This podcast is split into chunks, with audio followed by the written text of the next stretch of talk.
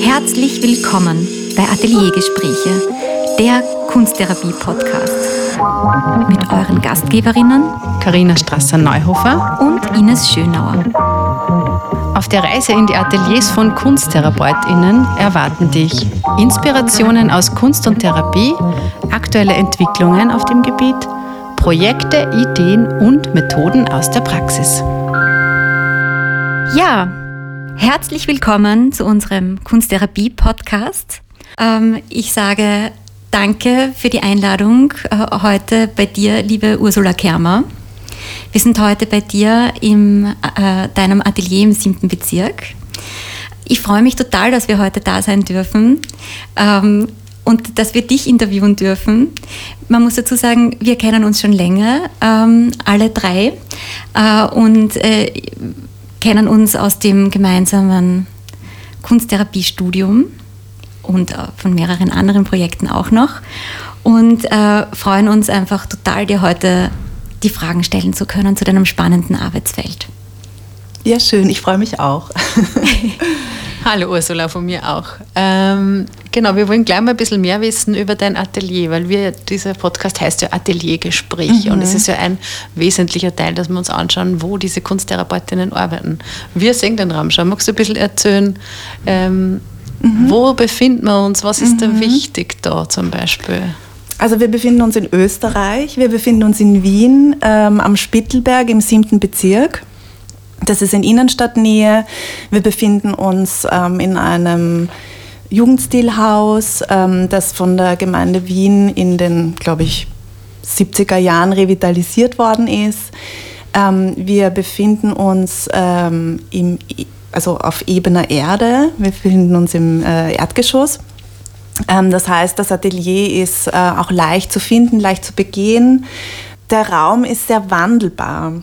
Das finde ich persönlich total schön ähm, für, meine, yeah. für meine Arbeit und für meine ähm, auch sonstigen Projekte. Ähm, das fällt gleich auf, wenn man reinkommt bei der Tür. Da ist ein Vorhang und da ist eine Tür und ähm, da gibt es eine Sitzgelegenheit und da, also man merkt gleich, da passieren verschiedene Dinge, oder? Und genau. es hat Platz für das. Genau, also wir haben diesen Raum gefunden 2007 zu viert. Wir sind vier Kunsttherapeutinnen mhm. ähm, und haben zum einen einen Platz gesucht, wo wir selbst künstlerisch äh, tätig sein können, wo wir auch unsere kunsttherapeutischen Praxen ähm, eröffnen können.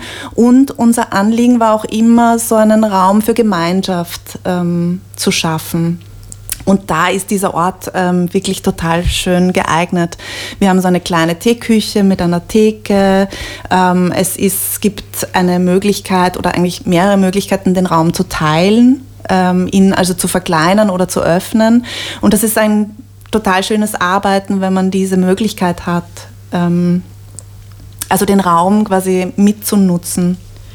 Ähm, deine Materialien als Künstlerin oder als Kunsttherapeutin, die sieht man ja nicht sofort, wenn man da reinkommt. Genau. Wo sind die und was ist das? Mhm. Ähm, also Raum im Raum erzählt auch ein bisschen was über, über die Grundidee dieses ähm, Ateliers. Die Idee ist nämlich, dass ähm, wir den Raum auch teilen und dass man unterschiedliche Räume in unserem Raum gestalten kann. Mhm. Ähm, jetzt am Wochenende findet eine Ausstellung statt von einer Illustratorin, Judith Bittermann, ähm, die gestern die Ausstellung gehängt hat. Deshalb sind äh, viele Kleinigkeiten, die sonst so im Raum sind, im Hinterzimmer. das gibt es nämlich auch und das ist wirklich total hilfreich. Ähm, es gibt eben auch die Möglichkeit, wirklich die Atmosphäre zu verändern durch die Dinge, die die im Raum sind. Und ähm, glücklicherweise gibt es auch ähm, sehr unauffällige Wandschränke. Das kann ich euch nachher ja. gerne auch noch im Bild zeigen. Ähm, also, oder kann ich euch gerne dann noch zeigen. Ähm, das sind Schränke, die dann, wenn sie sich öffnen, alle Materialien, die ich für die Kunsttherapie auch verwende, ähm, beinhalten. Es klingt so fein, so, so als wäre dieser Raum schon dein erstes Medium, mit dem du tust und gestaltest. Ja, ja so sehe ich das auch. Also es ist, ähm, Natürlich, also ich habe in unterschiedlichen Räumen auch kunsttherapeutisch gearbeitet und ähm, das gibt schon viel vor, wie der Raum gestaltet ist, welche Möglichkeiten man hat. Ähm, und ich spiele auch damit. Also ähm, momentan arbeite ich mit äh, chronisch erkrankten Kindern in einem wöchentlichen Setting und selbst da gestalte ich dann immer wieder ähm, das Raumsetting anders. Also ähm, vor allem ähm, möchte ich dazu sagen, dass ich eben mit äh, psychisch gesunden Menschen vor allem arbeite, wo das auch eine Inspirationsquelle sein kann, wie, wie der Raum ähm, sich auch manchmal verändert. Ja, also du hast jetzt auch gerade gesagt, du arbeitest in verschiedenen Räumen, die du dann wieder für dich gestaltest und da hätten wir eine Rubrik. Das Ding. Genau, wir würden gerne wissen, was ist denn das Ding, das total wichtig und wesentlich für dich ist, ähm, mitzubringen, auch wenn du in andere Räume gehst? Ähm, also das Ding bin ich. Ja. Also es ist meine Haltung, es ist meine Wahrnehmung vor allem. Und ähm, ja, da muss ich vielleicht ein bisschen ausholen, weil ich auch ähm, im, im Freien äh, gearbeitet habe, also auch im öffentlichen Raum und, ähm, und teilweise auch in Settings, wo wir kaum Materialien zur Verfügung hatten oder wirklich nur so beschränkt. Und was ich da bemerkt habe, ist, ähm, dass äh, es wirklich die Wahrnehmung ist, der Fokus, die Haltung und natürlich, dass es ein geschützter Raum ist. Ähm, das bringt mich gleich zu ähm, dir als ähm, Künstlerin und Kunsttherapeutin. Äh, du bist ja auch Kunst- und Kulturanthropologin. Das heißt, du bist äh, auf, in vielen Wegen unterwegs und ähm, machst auch ganz viele verschiedene Projekte. Mhm. Also ich kenne dein Projekt Mehr ist mehr, das Projekt mhm. Garderobe. Mhm. Ähm, du bist also sehr äh, umtriebig, kann man sagen, auf vielen Ebenen. Möchtest du uns dazu ein bisschen was erzählen? Mhm. Ja, ist vielleicht eh gut, irgendwie so den Kontext und den Rahmen zu genau. stecken, wo ich, wo ich mich bewege und wie ich äh, quasi zu meiner Haltung auch gekommen bin. Genau. Ähm, also ich habe an der Uni Wien Kultur- und Sozialanthropologie studiert, ähm, habe dann meine Diplomarbeit im Niger recherchiert, war dann lange auch eben in Westafrika. Ähm, so südliche Sahara und habe da wertvolle Erfahrungen gesammelt. Und gleichzeitig mit dem Studium an der Uni habe ich die Kunsttherapie-Ausbildung, ganzheitliche Kunsttherapie gemacht. Ähm, es hat damals noch ISSA geheißen, jetzt heißt es, glaube ich, Akademie für ganzheitliche Kunsttherapie, wo wir uns ja alle auch begegnet sind. Ja, genau. Ähm, genau, und dann habe ich eigentlich, also so das erste Feld, das ich so für mich ähm, ähm, entdeckt habe und, und wo ich dann so verweilt bin, war eigentlich die ähm, Arbeit mit äh, Kindern mit Fluchterfahrung. Ähm, und da habe ich dann nach einiger Zeit gemerkt, dass ich ähm, schon auch noch mal mehr mehr Anbindung haben möchte zu anderen Kunsttherapeutinnen und zu dem Feld und habe an der Alanus Hochschule in Bonn ähm, Trauma- und Notfallkunsttherapie Fortbildung gemacht, was dann nochmal einen anderen Rahmen geschaffen hat und mir auch nochmal ähm, einen äh, weiteren Job ähm, ermöglicht hat. Ähm, ich habe dann begonnen bei Start International. Das ist so eine Katastrophenhilfeorganisation, die ähm, in Kriegsgebieten, nach Naturkatastrophen, ähm, äh, vor allem psychosoziale ähm, Interventionen setzt. Um auf deine Community-Projekte zurückzukommen, äh, liebe Ursula, also du hast ja da ganz spannende äh, so Projekte, an denen du gerade arbeitest, zum Beispiel das Projekt Garderobe, ähm, das ein nachhaltiges Modetauschprojekt ist, oder, mehr ist mehr, das ist Netzwerk Stricken für einen guten Zweck. Ähm, erzähl ein bisschen, wie ist denn da der Zusammenhang? Wie siehst du das eigentlich mit der Kunsttherapie und deinen Community-Projekten? Wie passt denn das eigentlich alles zusammen? Ähm, also in mir macht es total Sinn. ähm, es hat auch äh, in dem Raum hier, also im, im, im Atelier hier, so begonnen, dass das immer auch ein Fokus war unserer unserer Ausrichtung, dass wir immer auch einen Raum schaffen wollten, wo sich Menschen begegnen, wo Menschen mit Kreativität und Kunst in Kontakt kommen und wo es aber dann eben nicht nur rezeptiv ist, sondern wo man auch die Möglichkeit hat, irgendwie auch gleich mitzutun und mitzugestalten.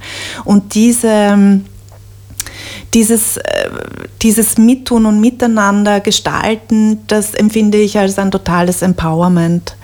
Ähm, und dann war es eben so, dass wir das zu viert irgendwie so begonnen haben und das war noch die Zeit, in der ich im Winter immer im Niger war, also in Agadez. Ähm, südliche Sahara, ähm, wo ich einfach auch, was das soziale Miteinander betrifft, ganz andere Erfahrungen nochmal gemacht habe. Mhm. Also ich war irgendwie ganz viel mit Hebammen und ähm, Geburtshelferinnen und so Kräuterfrauen und halt vor allem Frauen eigentlich zusammen. Ähm, die einfach so eine, eine, eine schöne Nähe leben und ähm, wo, wo klar ist, dass Solidarität und Miteinander ähm, eine ganz andere Versicherung ist als ähm, eine Unfallversicherung oder die Versicherungssysteme, die wir in unserer Gesellschaft so etabliert haben. Also dass das eigentlich so eine Grundlage ist für, für auch psychische Gesundheit, dass man ja. weiß, man kann sich auf die Nachbarin verlassen und es ist ein System von Geben und Nehmen und das war für mich eine sehr heilsame Erfahrung und eine sehr bereichernde und vor allem inspirierende Erfahrung.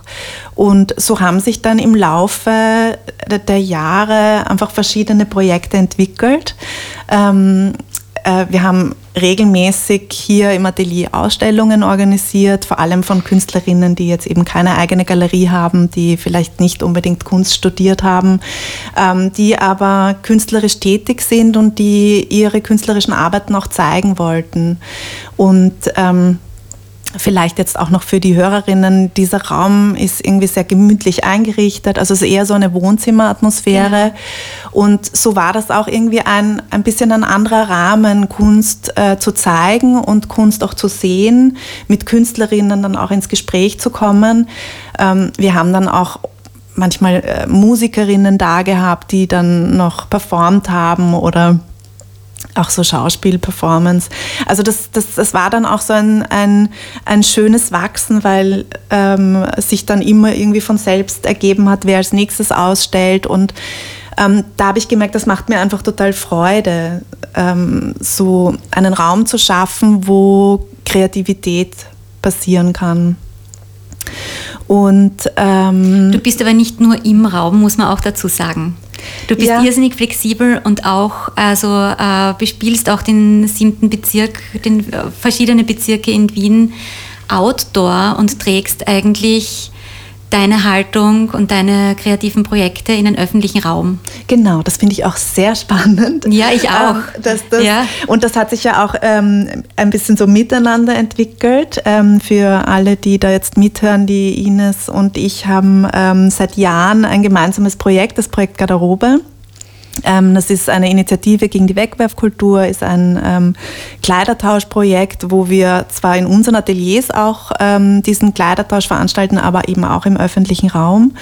Und ähm, genau, und das, das, das ist schon auch so eine, ein wichtiger Punkt aus meiner Sicht für diese Community-Projekte, dass es eben Räume gibt, die nicht kommerziell sind, die ähm, wo es ums Miteinander geht und wo man aber leicht Zugang haben kann. Ähm, genau, und da ist eben Projekt Garderobe eines, was aktuell gerade sehr ähm, sich sehr bewegt, ist das Projekt Mehr ist mehr, Netzwerkstricken, das ich ja. eigentlich 2013 gegründet habe mit einer Freundin, die äh, Modedesignerin ist mit Strick, äh, hand, handgestrickten ähm, Accessoires. Und ähm, das ist ein soziales Projekt, wo wir kleinere gehäkelte, gestrickte äh, Stücke, also so Fleckerl sammeln und die dann zusammenfügen zu Decken, Hauben, Schals, verschiedenen wärmenden Accessoires. Und die Idee ist zum einen, dass wir eine Community ähm, äh, wachsen lassen, ähm, also Raum geben, dass Community passiert, dass Gemeinschaft passiert und ähm, dass jeder so einen kleinen Beitrag leistet und im Ganzen ähm, entstehen dann einfach Dinge, die wir an Projekte weitergeben, an Menschen weitergeben, deren soziales Engagement wir total toll finden. Und ich möchte da kurz einhaken, das sind zum Beispiel, also jeder strickt ähm, so gut er kann, Fleckerl und Teile mhm. und ihr fügt es zusammen zum Beispiel zu einer wunderbaren, wunderschönen Decke, mhm. die ähm, nicht nur schön ist, sondern auch wärmend und gebt die dann weiter und diese warmen Decken, diese warmen Hauben oder Socken oder was da alles herauskommt, mhm. diese Dinge werden dann gespendet genau. an Menschen, die diese Wärme auch brauchen. Genau, genau. Mhm. Also wir haben so, wir haben so organisiert, dass wir, wir haben so organisiert, dass wir ähm, ein äh, äh, ein Drittel an Menschen vergeben, die wir honorieren wollen. Also man kann auch Menschen ähm, nominieren für eine mhm. Mehr ist mehr Decke. Mhm. Ähm, die wird dann beschenkt äh, als Zeichen unserer Anerkennung und ähm, es gibt, also ein Drittel geben wir weiter an soziale Einrichtungen, die das an ihre Klientinnen weitergeben und ein Drittel kann man bei uns auch erwerben, um das Projekt am Laufen zu halten. Und ihr macht dieses Projekt auch online während der Corona-Zeit jetzt. Da genau. spricht ihr dann online miteinander. Genau, das ist natürlich eine Herausforderung der Zeit, dass wir die Dinge, die wir tun, auch ähm, immer anpassen müssen an aktuelle Corona-Präventionsmaßnahmen. Äh, Und da ist es so, dass wir eben äh, unsere wöchentliche Strickrunde jetzt online machen sehr, sehr spannend. Ja. Du machst ja auch die Kunsttherapie, also teilweise auch online, wie ich mitbekommen habe. Genau. Also, also du bist nicht nur im öffentlichen Raum, nicht nur im Atelier, sondern du hast auch noch einen, den nächsten Raum, ähm, Online-Sitzungen, Online-Treffen, Online-Community mhm. für dich. Genau, also momentan arbeite ich als Kunsttherapeutin mit chronisch erkrankten Kindern. Ähm, das ist ein wöchentliches Setting. Das wir jetzt momentan auch online machen. Also ähm, das sind dann immer zum Glück nur temporäre Ausweichsettings, ähm, die momentan, also es ist momentan für mich eigentlich eine sehr gute Lösung. Ähm, es hängt halt immer auch von, den, von der Gruppe ab und von den Kindern, und ich weiß aus Erfahrungen, das hat ein Ablaufdatum. Also es braucht mhm. dann wirklich zwischendurch immer wieder diese Sequenzen, wo wir im Atelier zusammen sind, möglichst auch ohne Abstandsregel. Also das ist gerade mit Kindern wahrscheinlich. Ja, ja. Also es ist ein ganz anderes ähm, Gruppengefüge, wenn sie nicht Abstand halten müssen und wenn sie die Maske nicht bis zum Platz tragen müssen. Ja, ja natürlich. Vielleicht geht es den HörerInnen genauso wie mir. Ich hätte tausend Fragen, also zu allen diesen Dingen. Du berichtest irgendwie von so äh, Traumatherapie, einerseits äh, Burnout, Neurologie, ähm, dann irgendwie diese Community-Projekte, jetzt äh, mit diesen Kindern und online. Also so vielfältig und umfangreich. Ähm, da, da weiß man gar nicht, wo man weiterredet. Aber wir haben ja Frapp besprochen. Also mhm. wir haben in dem Vorgespräch uns ja schon sozusagen so ein Spezialgebiet ausgesucht, weil wir ja gewusst haben, ähm, wie viel du einfach machst und kannst und wie viel du dich wo einsetzt. Ja, genau. Äh, deswegen würde ich da jetzt gern so ein bisschen einsteigen. Also gerade diese Krisenintervention und Traumatherapie und nämlich jetzt in Österreich hast du ja Erfahrung gehabt mit Kindern mit Fluchterfahrung, aber auch ähm, im, in Auslandseinsätzen. Magst du uns da mal ein bisschen so einen ersten Eindruck geben, was du da schon gemacht hast? Ja, also da freue ich mich sehr drüber zu erzählen. Das liegt jetzt auch schon ähm, ein paar Jahre zurück. Äh, und das vielleicht auch noch zu dieser Vielfalt. Also da gibt es schon eine zeitliche Chronologie und ich habe das nicht alles gleichzeitig gemacht und nicht alles gleich intensiv. Ähm, ist sehr beruhigend, dass du das sagst. Für alle, die jetzt. Also, äh, du hast das alles gemacht Du bist so umfangreich, aber nicht gleichzeitig. Genau, genau, genau. Und zum Beispiel in dieser Neuroreha- und Burnout-Klinik habe ich nur die Urlaubsvertretung gemacht. Also da habe ich nur so reingeschnuppert. Aber ja. die Begleitung der Kinder mit Fluchterfahrung, das ist ein Thema, mit dem ich mich intensiver beschäftigt habe. Ähm, ich habe ähm, für die Caritas ähm, gearbeitet in einem Projekt, mit einem ähm, multiprofessionellen Team. Wir haben ähm, Kinder und Familien in Asylquartieren direkt begleitet. Mhm. Und ähm, das war schon eine sehr herausfordernde Arbeit, ähm, auch aufgrund der Rahmenbedingungen. Und da kommt, glaube ich, auch mein, meine Flexibilität im Umgang mit Material und Raum her. Ja. Weil wir haben ähm, in sehr, teilweise sehr dunklen, sehr kalten Räumen gearbeitet. Ähm, wir haben uns dann auch im Sommer immer nach draußen verlegt. Also wir, haben immer unser Atelier dann draußen ähm, gestaltet, einfach um eine möglichst ähm, gute Umgebung zu schaffen für Kreativität. Und da haben wir einfach aus allem, was, was wir vorgefunden haben, das Beste gemacht. Man muss auch dazu sagen, die Gruppe war sehr ähm, heterogen also es waren teilweise dreijährige, vierjährige Kinder dabei, dann schon auch in Begleitung ihrer Mütter, ähm, bis hin zu 18-jährigen Jugendlichen. Wir haben zwischen 10 und 40 Kinder begleitet, natürlich dann auch ähm, gemeinsam mit äh, Sprachvermittlerinnen bzw. Praktikantinnen. Ähm, und, die und, die, und die Gruppe war nicht stabil. Das mhm. heißt, also die waren alle im laufenden Asylverfahren äh, in dieser Einrichtung untergebracht und ähm, sind dann also natürlich unterschiedlich angekommen und unterschiedlich weitergezogen. Das heißt, da war ganz viel Flexibilität ähm, erforderlich. Magst du nur was zu den Rahmenbedingungen sagen? Ähm, das heißt, es war eine Gruppe, die aber sozusagen wechselnd war. War das irgendwie wöchentlich? War das bezahlt? Ähm ja, ja, also ich war bei der Caritas angestellt als ähm, Projektmitarbeiterin. Da muss man vielleicht für alle Zuhörerinnen, die nicht in Österreich sich mit Kunsttherapie beschäftigen, dazu sagen, dass Österreich, in Österreich gibt es kein Berufsgesetz für Kunsttherapie. Genau, ja. Deshalb ist das dann mit den Anstellungen noch meistens so ein bisschen ähm, äh, unterschiedlich, wie die Institutionen das regeln. Bei mir war der Vorteil, dass dieses Projekt ähm, von einer Kunsttherapeutin mitgestaltet wurde, also entwickelt wurde. Die ist übrigens auch Kultur- und ja. Sozialanthropologin und Kunsttherapeutin.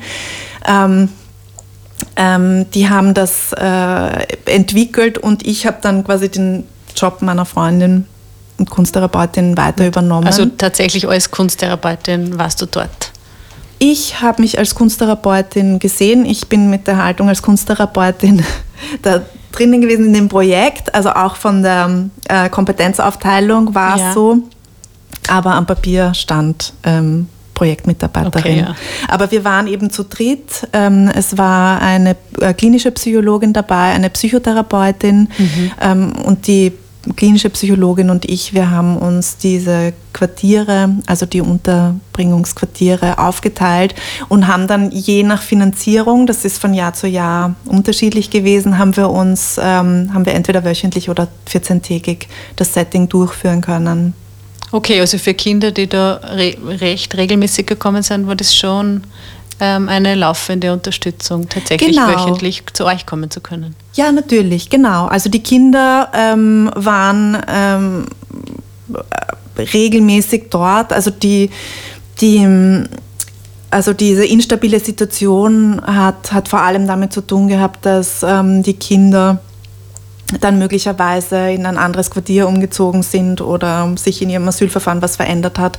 Aber wenn dieses Angebot stattgefunden hat, waren die Kinder, die zu dem Zeitpunkt gerade dann zu Hause waren, waren da, weil natürlich sonst irgendwie wenig Freizeitprogramm angeboten wurde. Und ähm, deshalb waren, war das klar, dass sie sich da diesem kreativen Setting hin, also dass sie da hingehen. Ja.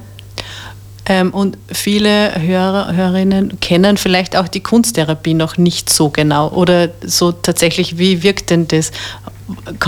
Gibt es ein paar Dinge, die du dort bemerken konntest? Was hat das gemacht mit den Kindern, zu euch mhm. zu kommen? Mhm.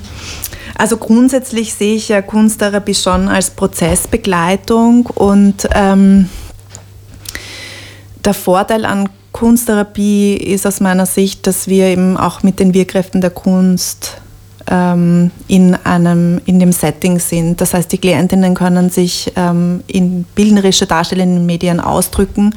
Ähm, und so haben wir auch eine, eine nonverbale Kommunikationsebene, was natürlich für die Kinder ähm, in dieser Begleitung total wesentlich war, weil ähm, die sind ohne Deutschkenntnisse angekommen. Natürlich durch das Einsteigen sofort in, in, Schule, in die Schule ähm, haben, sie, haben sie dann ihre Sprachkenntnisse sehr schnell verbessert.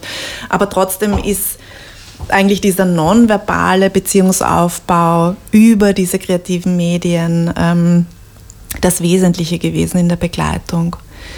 Mhm. Ähm, es ist so, dass ähm, die bei den Kindern schon sehr stark auch bemerkbar waren, wie sie mit Stress umgehen. Also diese auch biologischen Stressreaktionen, Freeze, ähm, Flight and Fight. Ähm, das war so meine Orientierung auch. Also es war ganz stark wahrnehmbar, dass manche Kinder wirklich in so einer Überaktivität und eher so in einer so einer Aggression ähm, agieren. Ähm, auch im Miteinander, auch mit dem Material. Also das hat sich dann einfach im Setting gespiegelt.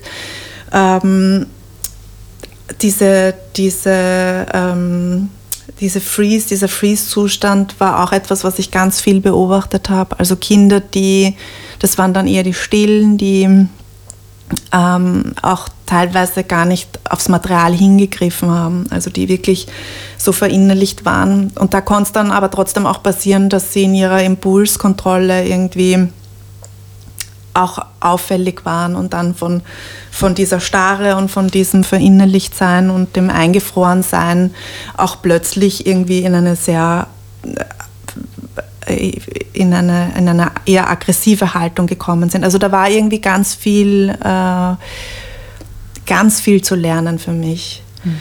Ähm, auch das, die unterschiedlichen Altersgruppen, ähm, der Umgang miteinander. Also es war, war wirklich ähm, sehr spannend für mich, die Kunsttherapie in dem Setting auszuloten und zu schauen, was, was, was kann ich anbieten, wie kann ich den Prozess begleiten und ähm, ja, was sind dann auch diese Wirkweisen. Und da habe ich schon den Eindruck, dass das Material ähm, eine, eine große Rolle spielt. Also ich habe mit, mit Material schon viel abfangen können auch. Äh, darf ich da nochmal nachfragen? Das waren sozusagen Asylwerber, Asylwerberinnenheime. Das heißt, die Menschen, die Eltern und die Kinder haben keinen aufrechten Status gehabt. Genau, ja. was natürlich immer so eine existenzielle Angst ja. auch ähm, beinhaltet hat. Und das war natürlich für mich auch spürbar.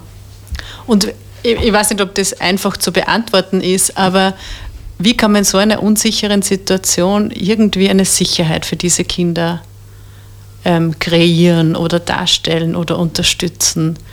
Hast du da den Eindruck gehabt, dass da etwas möglich war, vielleicht kleine Schritte? Ähm, also ich denke, da trägt die Beziehung. Also die Beziehung, das Dasein, ähm, auch die Wahrnehmung und, ähm, und ähm, das sich beziehen auf die Kinder. Und ähm, für mich war das dann schon auch ein, ein, ein großes Thema, weil ähm, uns konnte es halt passieren, dass Kinder von einem Mal zum anderen einfach weg waren. Ja. Und das macht natürlich auch was mit ähm, es hat auch viel mit, mit mir gemacht oder mit uns als Team. Ähm, deshalb habe ich dann eben auch diese Fortbildung nochmal gemacht. Ich wollte so gerne auch ähm, mit Kunsttherapeutinnen sprechen, die eben schon länger in dem Feld arbeiten, weil ich habe mich so gesehnt nach ähm, Erfolgserlebnissen. Ich habe mich ja. so gesehnt danach zu erleben, dass genau diese Phase, die ich jetzt begleite, in irgendeiner Form Sinn macht. Ja. Und ähm, ja, das ist halt, ähm, ich muss sagen, das, das, äh, ja, das, das, das ist etwas, ähm, das habe ich dann von älteren Kunsttherapeutinnen schon auch bekommen oder auch von älteren Sozialarbeiterinnen, die in so Kretzeln gearbeitet haben. Also da merke ich, da wäre ich total da klappen sich meine Ohren auf und dann bin ich so aufmerksam, weil das sind Geschichten, die ich brauche. Ich brauche Geschichten von, von, von Menschen, die Menschen begleiten und vor allem die Kinder begleiten, die dann so nach 10, 15 Jahren irgendwie dann noch weiter erzählen können, was mit den Kindern passiert. Und das, ja, also ähm, das Nachverfolgen Dieses auch. Nachverfolgen ja. und auch dieses Anbinden. Und es gab dann ein paar so Momente, ähm, wo ich dann auf der Straße ähm, ehemalige Klientinnenkinder getroffen habe. Oh, und wo ich dann gemerkt habe, okay, äh, da ist dieser Bezug da. Und ähm, nachdem ich sie nicht mehr weiter begleite und da jetzt auch nicht so die Möglichkeit ist, wirklich so viel zu erfragen, ähm, reichen aber oft diese Momente der, der, des, des sich Bemerkens, des sich Sehens und, und ähm, ähm, das ist auch manchmal dann ganz herzlich mit den Eltern. Also wenn, wenn ich Eltern von den Kindern auf der Straße treffe, weil für die ist das natürlich eine Phase ihres Lebens, die sehr schwierig ist und ähm, im Normalfall treffe ich dann noch nur die, die dann bleiben konnten und die, die auch einen positiven Asylbescheid bekommen haben. Ähm, aber das, ja, das ist etwas, ähm, wo ich schon merke, ähm, das hat mich schon sehr bewegt. Und das war auch total wichtig, im Team guten Austausch zu haben und da wirklich so eine Basis zu haben, wo wir auch über unsere Ängste, Sorgen, Traurigkeiten reden können. Weil, also wir haben dann auch glücklicherweise in Phasen auch Supervision ähm, nehmen können, was dann auch im Sinne von Psychohygiene einfach wirklich wichtig ist. Ja, also ich kenne auch, ich kenne auch Traumatherapeutinnen, die, die berichten, sie können diese Arbeit aber auch nur ein Drittel ihrer Arbeitszeit machen, weil das gar nicht anders möglich ist von dem, was man da selber zu bearbeiten hat. Und auch mhm. jetzt, wenn man dir zuhört, klingt das einfach auch nach Jahren, wie ich höre, sehr, sehr berührend. Ja. Mhm.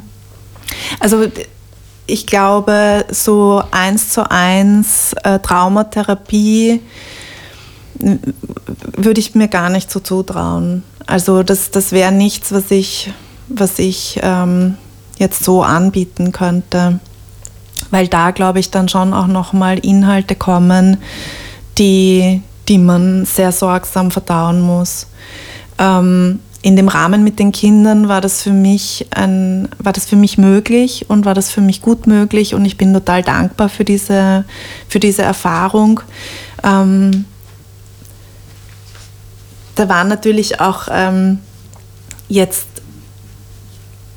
ähm, mehr nonverbale Inhalte, die ich mit ihnen oder also es war auf einer nonverbalen Ebene und auf einer, also durch meine Empathie habe ich, war ich da in Kontakt mit den Kindern, aber ich habe natürlich jetzt ähm, diese Geschichten nicht, nicht, ähm, nicht gehört. Also Sie haben sie nicht erzählt, sie haben sie auf eine, andere, auf eine andere Art und Weise ausgedrückt. Aber Wobei das ja auch ein Vorteil sein kann, über die Kunst dem zu begegnen, aber es nicht aussprechen zu müssen. Genau, tatsächlich. Ja, ja.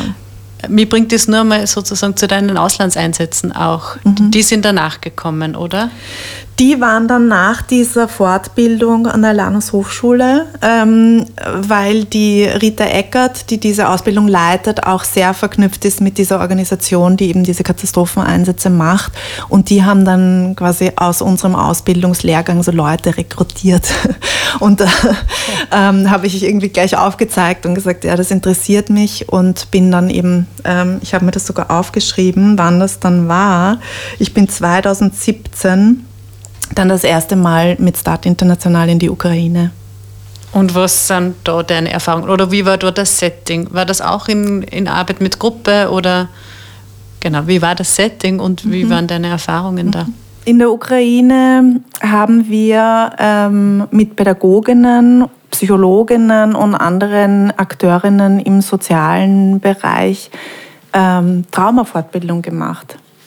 Das heißt, wir waren in Kiew an einer Uni und ähm, aus dem Umland sind äh, vor allem Frauen, aber auch ein paar Männer ähm, angereist und haben ähm, zum einen theoretischen Input bekommen von uns, aber auch künstlerische und kunsttherapeutische Interventionen. Also das war Fachpersonal oder? Genau, das war Fachpersonal. Menschen? Also Start International ähm, hat zum einen den Ansatz, ähm, Multiplikatorinnen zu stützen, zu unterstützen mit Know-how, mit Inspiration. Ähm, und zum anderen ähm, arbeiten wir im Rahmen von Start International auch direkt mit Kindern oder Betroffenen. Aber das kommt dann immer darauf an. Also in der Ukraine damals war das so, dass wir ähm, diese Fortbildung ähm, gemacht haben. Im zweiten Einsatz, das war dann auch noch im selben Jahr, haben wir nochmal eine Fortbildung gemacht in Odessa und dann waren wir in einem Camp äh, nördlich von, von Kiew, so Richtung Tschernobyl ähm, und haben dort mit Kindern gearbeitet. Die haben damals ähm, oder ich nehme an, das wird jetzt immer noch eine Strategie sein, die Kinder aus Kriegsgebieten oder, oder sehr betroffenen Gebieten ähm, in Feriencamps geschickt. Ähm, das waren dann so verschiedene Baracken, wo die Kinder nach Altersgruppen irgendwie so äh, organisiert gewohnt haben. Und dann gab es halt Tagesprogramm. Und dort haben wir ähm, dann Kunsttherapie-Sitzungen angeboten für äh, verschiedene Altersgruppen wo eben auch die ähm, Betreuerinnen und ähm, Psychologinnen dabei waren, wo wir uns dann eben auch intensiv ausgetauscht haben. Also auch in Bezug auf das Material, ähm, auf unsere Haltung, wie wir, wie wir umgehen.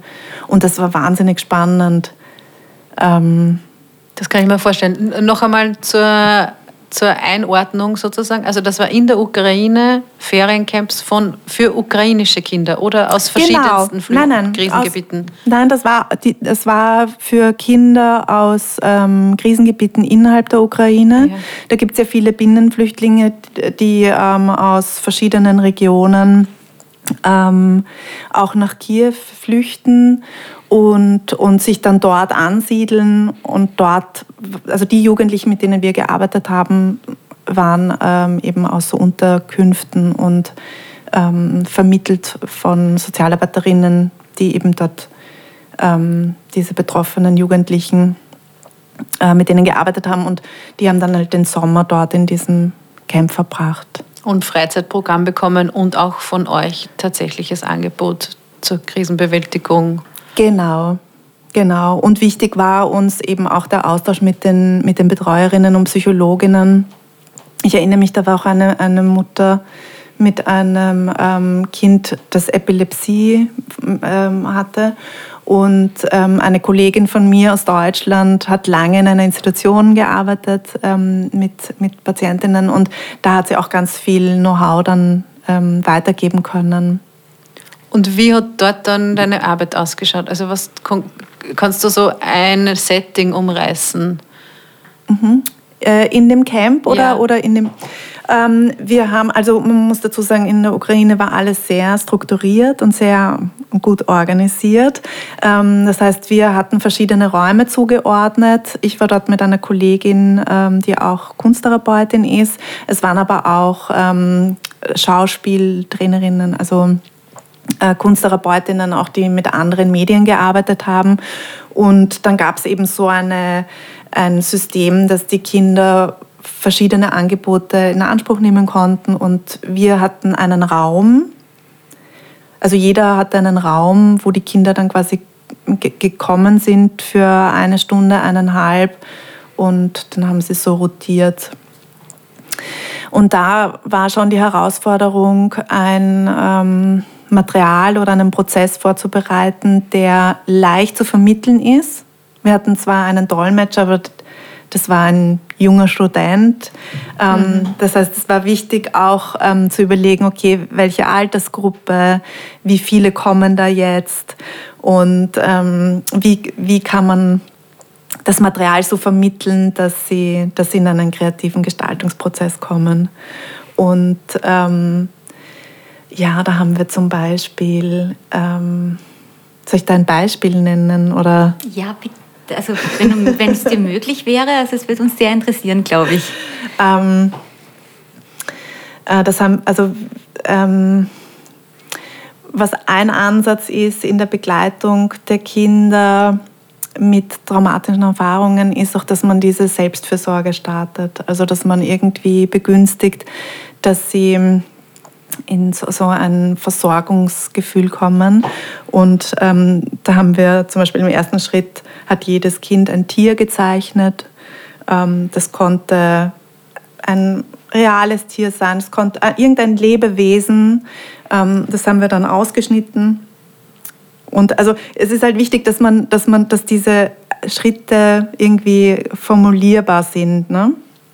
Und ähm, genau, dann, und dann haben wir für dieses Tier ähm, ein Papier gefaltet, wodurch dann ein, ein Raum entsteht.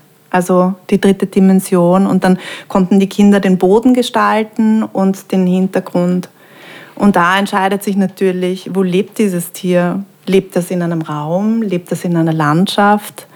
Ähm, was, was, was gibt es dort? Und dann kann man ganz leicht, das ist auch sprachlich leicht zu übersetzen, da muss man auch nicht viel vom Kind hören, aber da kann man dann so anregen, dass man so überlegt, ähm, ob es da, also was dieses Lebewesen denn ist oder braucht es was zum Trinken, ähm, lebt da vielleicht noch ein anderes Wesen, also gibt es da vielleicht einen Freund oder eine Freundin und so ähm, begleitet man die Kinder, ähm, diese, diese, diesen Raum für dieses Tier auszugestalten. Und das kriegt halt dann noch so eine Stütze, dass es stehen kann. Und ähm, der, diese drei, also dieses, dieses, dieses Papier wird auch stabilisiert, dass es auch stehen kann. Also das ist mir auch immer ganz wichtig, dass ich versuche, das Material so vorzubereiten oder anzubieten, dass es gelingt. Mhm. Und selbst wenn es mal schwierig ist und selbst wenn man das irgendwie umdeuten muss, aber dass es immer einen nächsten Schritt gibt. Dass es immer, dass jedes Scheitern oder jede, jedes, ja, dass, dass, dass jedes Zögern ähm, auch ein Moment sein kann, wo man dann die zündende Idee hat und wo es halt dann vielleicht ganz anders wird, aber es geht weiter. Und das ist, finde ich, so dankbar an Material, dass eigentlich fast jedes Material das hergibt. Und dass wir das in unserer Arbeit, also wir können wirklich mit diesem kreativen Prozess auch so ähm, Erkenntnisse schaffen über, über die Welt ne, und über das Leben. Und ähm, das, das, das finde ich total hilfreich. Darf ich da ein bisschen einhaken, ja. weil du sagst, das Material. Also ähm, mich interessiert es jetzt, weil du warst ja nicht nur in der Ukraine, sondern du warst ja auch in Griechenland tätig, bei, ebenfalls bei einem äh, Einsatz, Kriseneinsatz äh, in einem Gebiet, in dem Schutzsuchende untergebracht waren. Ähm, wenn du sagst, das Material, das ist ja dann bei so Auslandseinsätzen, das ist ja nicht so, wie wenn man jetzt in ein Atelier hineinmarschiert und es ist ja schon alles da. Das heißt, man muss sich schon vorher überlegen, was besorge ich, was nehme ich mit. Kannst du uns da ein bisschen einen Einblick geben, nach welchen Kriterien du da ausgewählt hast, was du mitnehmen möchtest oder äh, was einfacher ist, was komplizierter ist? Ähm, Gibt es da irgendwas, was du uns dazu an mhm. Expertise mitgeben könntest? Mhm. Also bei Start International gibt es halt schon ein, äh, also da ist ganz viel Expertise schon gebunkert, weil die das schon seit, ich glaube, mittlerweile Jahrzehnten machen. Mhm. Und ähm, und da gibt es äh, äh, ganz viele Kunsttherapeutinnen, die, die da mitgewirkt haben und, ähm, und auch eben so einen Grundstock. Aber jede Kunsttherapeutin, die dann mitarbeitet, addet dann vielleicht noch irgendwas dazu. Ah, also mhm. ich glaube, ich habe Wolle mitgenommen, dann zusätzlich noch. Ähm, ähm, aber also was wir dort mitgenommen haben, sind äh, Goyagefarben, Pinsel, Kleister, Seidenpapier, Ölkreiden, Ölpastellkreiden, ähm, dann so Dinge wie Öl, Wattepads und so, das haben, konnten wir dort halt dann immer kaufen. Ähm, was haben wir noch mitgenommen? Wie schaut es aus mit Papieren oder Malgründen? Mhm. Habt ihr da irgendwas? Ja, also wir haben teilweise lange Rollen mitgenommen, weil ähm, eine schöne Möglichkeit auch in einem Einsatz ähm, mit Gruppen zu arbeiten ist, dass man, dass man so Gemeinschaftsbilder vorbereitet, also dass man Raum für Gemeinschaftsbilder gibt. Ähm, und die Rollen sind nicht überall zu finden. Ähm, deshalb wird das immer wieder auch mitgenommen ähm, Scheren, Klebe, Klebstoffe. Ähm, es sind dort auch immer Musikerinnen dabei. Das heißt, die nehmen dann ihr Musikinstrument mit.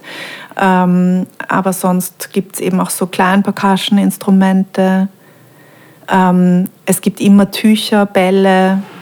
Ähm, also wir haben eben auch, äh, also ich war zweimal in Griechenland Einmal noch im alten äh, Camp Moria und das zweite Mal dann schon bei dem Karatepe 2, also bei dem Camp, das jetzt, glaube ich, gerade aufgelöst wird. Ich weiß nicht, wie da der aktuelle Stand ist. Ähm, und da haben wir eben auch öfters im öffentlichen Raum getan. Und das habe ich am Anfang mal angesprochen, was ist mein Ding.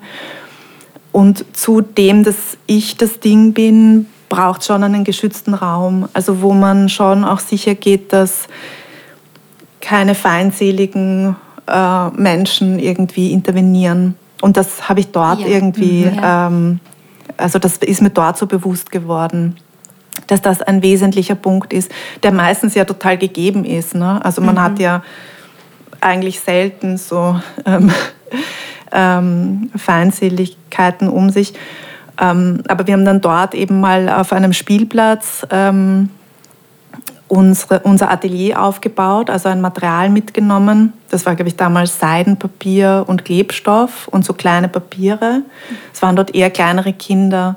Und deshalb haben wir dann so, also Seidenpapier zerknüllt, das ist überhaupt immer super, ähm, in kleine Kügelchen und dann haben wir so Schlangen ähm, geklebt was überhaupt eine sehr schöne Sache ist für Kinder mit ähm, sehr instabilen ähm, Lebenswelten ähm, so einen Verlauf haben und ähm, und genau, und dann haben, genau, mit dem haben wir gearbeitet und haben dann aber bemerkt, dass auf diesem Spielplatz auch so, ähm, wir haben sie als eher so rechtsradikale gelesen. Also von ihrem Outfit her waren sie eben so mit Springerstiefel und das hat uns beunruhigt. Also da haben wir dann wirklich, und die haben uns auch so beobachtet und die haben uns ähm, eben, das ist halt die Frage, es war jetzt nicht, also sie sind dann schon so Runden gegangen. Es war klar, dass sie mhm. sich mit uns mhm. beschäftigen, dass, dass sie uns beobachten. Und ähm, ich war mit einer, mit einer Kollegin dort in, in diesem Setting mit den Kindern und zwei Kollegen sind dann auch so rund um diesen Park, um diesen Spielplatz da so gegangen und haben halt irgendwie aufgepasst. Und da war schon, also das war schon eine, eine eher unangenehme Situation, ähm, wo die Aufmerksamkeit eben einerseits auf die Kinder gerichtet war, aber auch so im Hintergrund. Mhm. Diese Atmosphäre immer wieder so, wir die Atmosphäre immer wieder so abgecheckt haben, ob das eh in Ordnung ist, dass wir da sind. Das ist ja hochinteressant und auch eigentlich ein Wahnsinn, mit, womit du dich da beschäftigen musst dann in solchen Einsätzen. Wie du gesagt hast, Feindseligkeit auszuklammern in einem Therapiesetting, also damit habe ich mich noch nicht befassen müssen. Mhm. Wenn man natürlich in einem Atelier arbeitet oder in einer, in einer Einrichtung und das natürlich erstmal gegeben ist. Mhm. Aber wie du sagst, wenn du mit Kindern arbeitest und Sicherheit erarbeitest und Selbstwirksamkeit und dann die Situation, in der das geschieht, schon gar nicht sicher oder eindeutig sicher sein kann. Mhm, das ist natürlich sehr Und da muss man dann natürlich auch überlegen, macht das Sinn in der Situation oder wie kann man sie noch verbessern oder ähm, ja, also ich habe dann gehört, in weiteren Einsätzen gab es dann noch mehr Einsätze auch auf diesem Spielplatz und es hat sich dann noch herausgestellt, also die haben uns jetzt nicht irgendwie angegriffen oder so. Es waren einfach Leute, die neugierig waren. Also man muss dann irgendwie, man muss aber einfach achtsam sein und das einordnen. Und das, ja.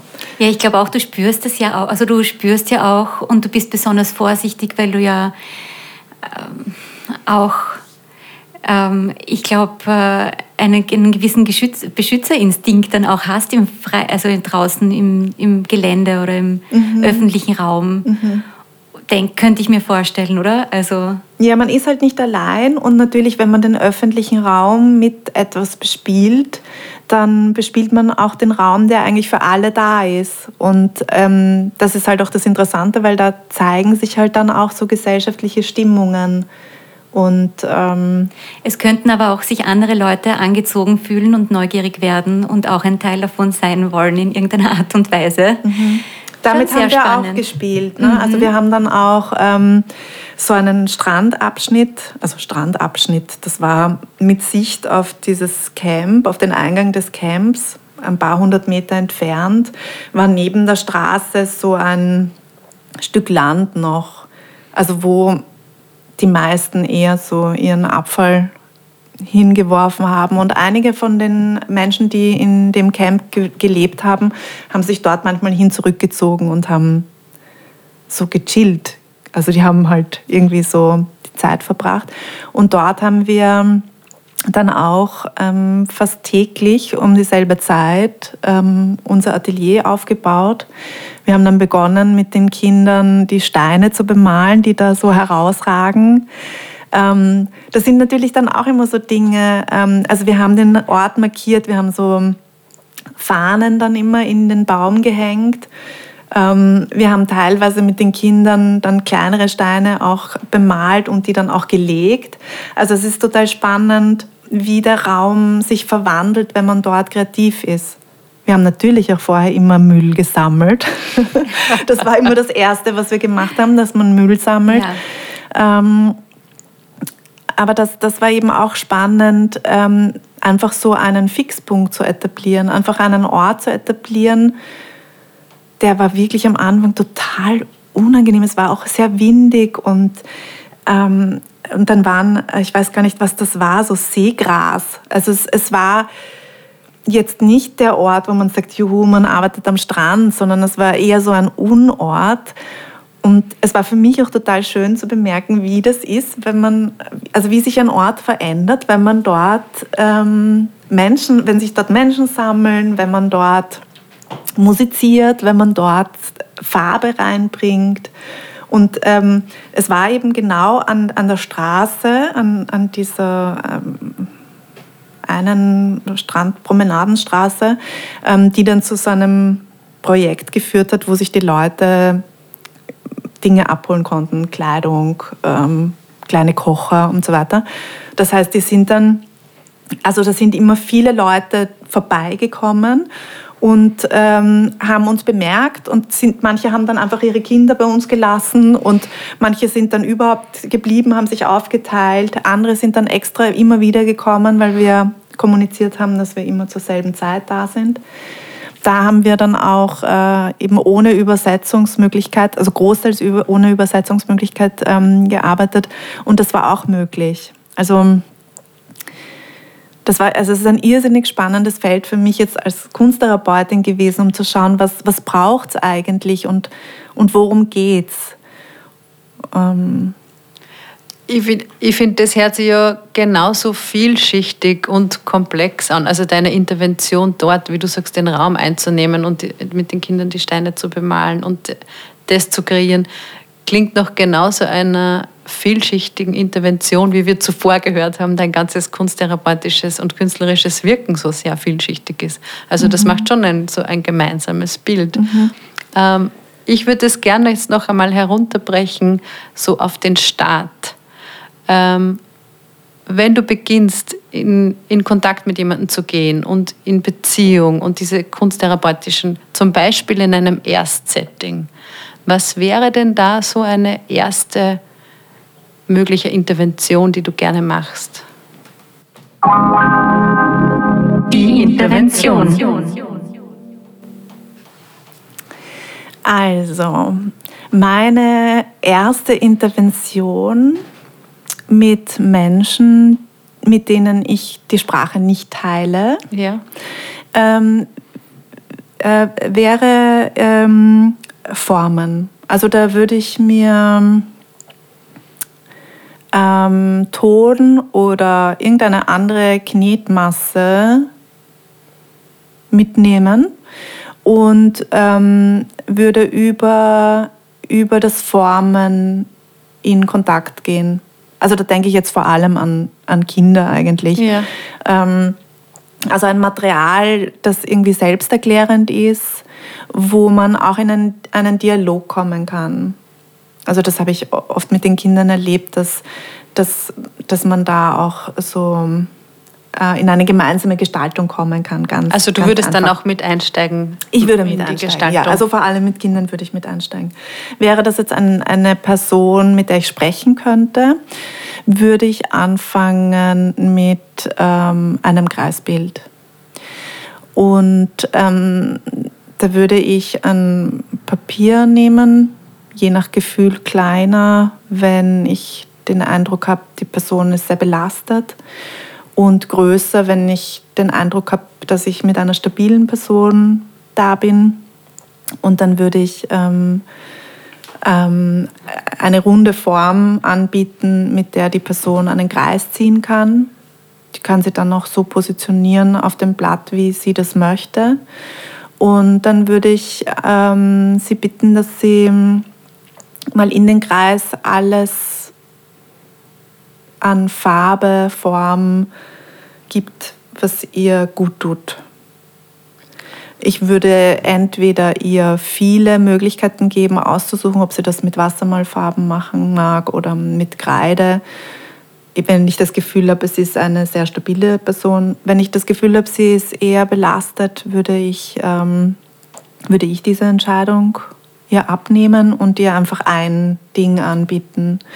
Und da bei dieser Übung habe ich auch die Möglichkeit, wirklich sehr flexibel auf den Prozess einzugehen, weil ähm, ich zulassen kann, dass die Person das ähm, selbst interpretiert ähm, und auch ganz viel ähm, Möglichkeit hat der Selbsterkenntnis. Also wie ist der Übergang zwischen innen und außen? Ich bin jetzt keine Kunsttherapeutin, die äh, die Form interpretiert, aber ich glaube, dass diese, diese Möglichkeit, dass die Klientin oder der Klient die eigene Formensprache selbst interpretiert, für mich eine schöne Möglichkeit ist, die Person kennenzulernen, aber die Person an sich auch eben die Möglichkeit hat der Selbsterkenntnis. Und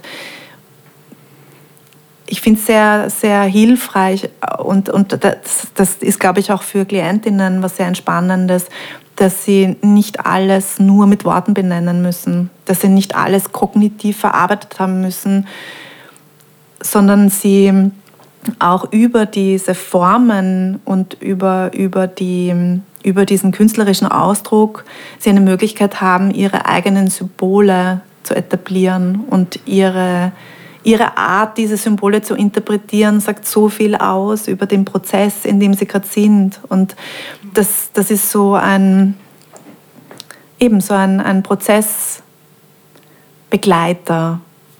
Ähm, also man spricht ja auch bei Kunsttherapie immer äh, über diese Triade, ne? dass man als Kunsttherapeutin nie allein ist mit der Klientin oder dem Klient, sondern dass man immer auch das Medium dabei hat. Und dieses Medium ähm, vereinfacht zum einen die Kommunikation zwischen mir und den Klientinnen, aber ermöglicht auch den Klientinnen eine Beziehung zu sich selber zu etablieren oder äh, einfach die, die, dieser, diese Bezie also in Beziehung mit sich selbst zu sein und ähm, über diesen eigenen Ausdruck auch in diese innere Kommunikation zu kommen, die ja ganz wesentlich ist auch ähm, im Umgang mit sich selbst. Und ich finde, also ich möchte auf eins eingehen, das hast du, das hast du ja so schön ähm, berichtet. Jemand, der nicht so belastet ist, kriegt ein größeres Papier und mehr Auswahl. Jemand, den du als sehr belastet sofort erlebst, bekommt ein kleineres Papier, weniger Auswahl. Du nimmst Dinge ab. Ist ja auch so ein sehr schönes Bild dafür, dass die Kunsttherapie natürlich immer anpasst an das, mhm. welche Person da kommt, ja. was die da gerade braucht irgendwie. Ja, ja, das ist ein großer Vorteil, dass das Material uns schon hilft, ähm, aber dass es eben unsere Haltung, unser Fokus und unsere Wahrnehmung vor allem ist. In dem Zusammenspiel wir ja diese, diese Materialauswahl treffen und damit den Klientinnen einen sicheren Rahmen geben, wo sie schon eben gehalten werden auch und wo ihr Prozess ähm, eben Ausdruck findet in einem passenden äh, Material und in einem passenden Rahmen.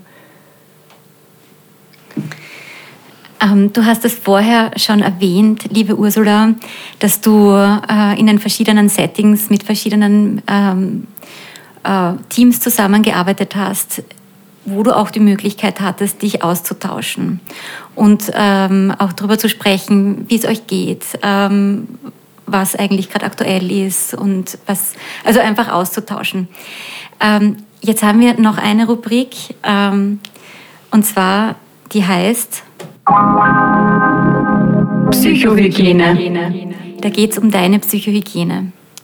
Wir wollen von dir auch wissen, wie ist denn das eigentlich bei dir, wenn du weißt, du hast also du hast zwei Stunden an Kunsttherapie oder zwei Settings und dazwischen ein bisschen Zeit. Gibt es da irgendwelche Techniken, die du entwickelt hast, um dich also wieder aufzurichten und zu erholen? Oder zum Beispiel nach so einem ganz langen Tag Kunsttherapie oder ich weiß nicht, wie lange du jetzt zum Beispiel in Griechenland oder in der Ukraine am Stück warst. Aber was sind so deine Strategien? Gibt es irgendwas ganz Spezielles, was du für dich anwendest, um dich, also auch um dich zu kümmern?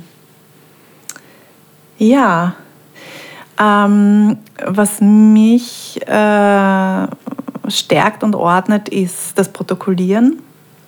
Also das ist ähm, mhm. für mich etwas, was ich, ich mache das danach eigentlich, also nach, nach den Sitzungen, ähm, weil ich mich da ordnen kann und weil ich, ich, ich gehe dann mit meiner Aufmerksamkeit nochmal zurück in die Situation und ähm, kann da irgendwie ganz viel ähm, noch, noch aufschreiben, was ich, was so einfangen, so Wahrnehmungen einfangen. Das, das, ist, das ist für mich sehr ähm, hilfreich, stabilisiert und ordnet, lässt mich auch ähm, Dynamiken einordnen. Manchmal äh, reicht das dann danach, aber manchmal kommen dann auch ähm, nach weiteren Sitzungen noch, noch Erkenntnisse. Ich schreibe das einfach auf. Mhm. Und mhm. äh, ich bin in äh, Supervision regelmäßig, was ähm, zum einen eben meine Arbeit mit den Klientinnen professionalisiert, finde ich, aber auch ähm, meinen Prozess als Kunsttherapeutin begleitet, ähm, mir Sicherheit gibt. Äh, ich kann meine Unsicherheiten ähm, dort loswerden, anbringen und reflektieren. Ähm, das ist mal in Bezug auf meine Arbeit. Und dann ähm, mache ich halt so persönliche Dinge. Also ich, ich begleite, ich lasse auch meinen, Begle meinen Prozess begleiten, ähm, aber eher, eher dann auch so mit so körperlichen Dingen. Also ähm, ich gehe regelmäßig zur Osteopathin. Ähm, ich gehe regelmäßig zur Massage. Ähm, ah, schön. Ja, also es sind so eben und äh, im Rahmen dieser, dieser Projekte ähm, äh, wie dieses Caritas-Projekt oder auch ähm, dieser Katastropheneinsätze, da ist es natürlich auch der Austausch mit den Kolleginnen. Also das sind dann so Intervisionsrunden, mhm. ähm, wo man sich austauscht. Und das, ähm, ja, finde ich, find ich wichtig und hilfreich. Auch gut. Ja, das stimmt. Ja. Wir haben ja über dieses Gespräch jetzt schon sehr viel gehört von dir und deiner Haltung und deinen Ansätzen. Zum Beispiel, wie wesentlich du den Raum empfindest. Nicht nur da im Raum, im Raum, sondern auch dort, wo du bist. Das ist schon die erste Gestaltung, die du vornimmst eigentlich. Ähm, und auch deine Vielfältigkeit, wo das die Kunsttherapie und die Therapie ja nicht aufhört in dem Setting, sondern du darüber hinaus Netzwerke und Ressourcen erschaffst. Kannst du das noch einmal zusammenfassen in so einem oder zwei Sätze? Was ist für dich Kunsttherapie? Kunsttherapie ist für mich eine Prozessbegleitung. Und es hängt dann sehr von den Klientinnen und dem Setting ab, wo der Ausgangspunkt ist. Und ähm, der Endpunkt ist offen. Aber die Frage ist, wie kann ich mit künstlerischen Medien, mit kreativen Medien ähm, die Klientinnen ähm, dabei begleiten, diesen Prozess zu, zu machen. Also es sind immer Veränderungsprozesse, es sind immer Wachstumsprozesse, Gestaltungsprozesse und ähm, wie schon vorher gesagt, die, die kreativen Medien, also die Materialien, äh, geben uns ganz viel Möglichkeit, ähm, ähm, die Klientinnen in so einen kreativen Schaffensprozess zu bringen und daraus hinaus einfach die Schritte zu machen, die, die sie gehen wollen oder die, die irgendwie gerade anstehen. Ähm, und das ist total spannend, weil das ganz vielfältig sein kann. Und deshalb bin ich auch sehr froh über die Ausbildung, die ich genossen habe, weil da ähm, wir ganz viel Fokus hatten auf unsere Wahrnehmung, auf, auf eben so ein differenziertes Wahrnehmen und ähm, immer klar war, das Wichtigste ist auch eben unsere Haltung und diese Offenheit. Ähm, also therapeutische Begleitung, diese Prozessbegleitung ist nichts Technisches. Ja. Und es ist natürlich spannend, sich mit Methode auseinanderzusetzen, sich mit Material auseinanderzusetzen, aber diese Offenheit, ähm, diese Offenheit und ähm, diese Haltung, die eben Künstler und Künstlerinnen kennen, wenn sie über diese produktive ähm, Kunstproduktion hinausgehen. Also so eine Offenheit, die wirklich das Neue ähm, einlädt in irgendeiner Form, ähm, sich auszudrücken. Also vor allem, wenn wir uns in Krisen befinden, da geht es ja darum, dass wir in irgendeiner Form ähm, keine lösende Perspektive haben. Die Lösung ist nicht da. Also das sind oft so Sackgassensituationen, wo man irgendwie ansteht mit den Ressourcen und mit, den, mit der Perspektive, die man gerade hat, steht man an. Und ähm, da in eine Elastizität zu kommen, in eine, ähm, sich irgendwie so ein bisschen auszutricksen mit äh, eben einem anderen Raum, ein anderes Setting, eine andere Person als Gegenüber, mal eine, die andere Hand nehmen beim Zeichnen. Also das sind so Dinge, die können wir anregen, dass, dass man so aus diesem eben aus dieser ähm, Perspektive und aus diesem Bewusstseinszustand, in dem man sich in dieser Krise befindet, auch mal löst und irgendwie ja, einfach lockerer wird und im Sinne von Resilienz ähm, einfach ähm, äh, ja, in, vielleicht auch auf Ressourcensuche geht und schaut, was, wann, wann ist mir denn jemals was gelungen. Also wir müssen ja oft auch ähm, nur die Perspektive mal auf Positives lenken, um uns ähm, irgendwie wieder zu stärken und um uns wieder als ein funktionierender Mensch und als eine funktionierende Person wahrzunehmen, damit man auch wieder daran glaubt und daran glauben kann, dass man diese krisige Situation lösen kann. Also wir haben da wie so ein, ich habe jetzt so eine Assoziation von, von ja, eigentlich was sehr Sportlichem, ne? dass wir irgendwie, wir, wir bringen uns in Bewegung ähm, auf, äh, durch Kreativität, eben auch nicht nur auf einer körperlichen Ebene, sondern ebenso geistig und, und unsere Psyche wird quasi elastischer, flexibler. Ähm, ja, und das das können wir mit, mit äh, Kunsttherapie begleiten. Total schön, schön formuliert und ich nehme mir so mit jetzt da gerade, das Neue kommt in dieser Therapie hervor und dieses Neue können die Menschen dann auch tatsächlich mitnehmen in ihr Leben und dort irgendwie weitergestalten. Danke für diese Erklärung noch zum Schluss. Danke für das ganze Interview tatsächlich, Ursula. Ja, danke, Dank. dass ihr mit mir gesprochen habt. Es ist irgendwie sehr schön, ähm, eben über diese eigene Arbeitsweise nachzudenken. Und ähm, ja, ich freue mich auch sehr auf ähm, diese anderen Podcast-Beiträge. Ähm, ich finde es großartig, dass ihr das macht. Vielen, vielen Dank. Ich freue mich auch wahnsinnig. Äh, danke, dass du uns eingeladen hast und dass du uns teilhaben hast lassen an deinen sehr inspirierenden und spannenden und reichhaltigen Geschichten. Das war so eine, eine Reise mit dir jetzt gerade. Vielen Dank. Sehr gerne. Und an die Hörerinnen und, und Hörer, ähm, wenn euch die Folge gefallen hat oder wenn ihr Ideen dazu habt, Anregungen, wenn Fragen aufgetaucht sind, bitte schickt uns die gerne oder postet sie auf unserem Instagram-Kanal. Dann können wir das auch in weiteren Folgen noch einmal ähm, weiter bearbeiten oder nachfragen bei anderen Gästen. Vielen Dank fürs Zuhören und wir sagen herzliche Grüße aus Wien, eure Ines Schönauer und Karina Strasser-Neuhofer.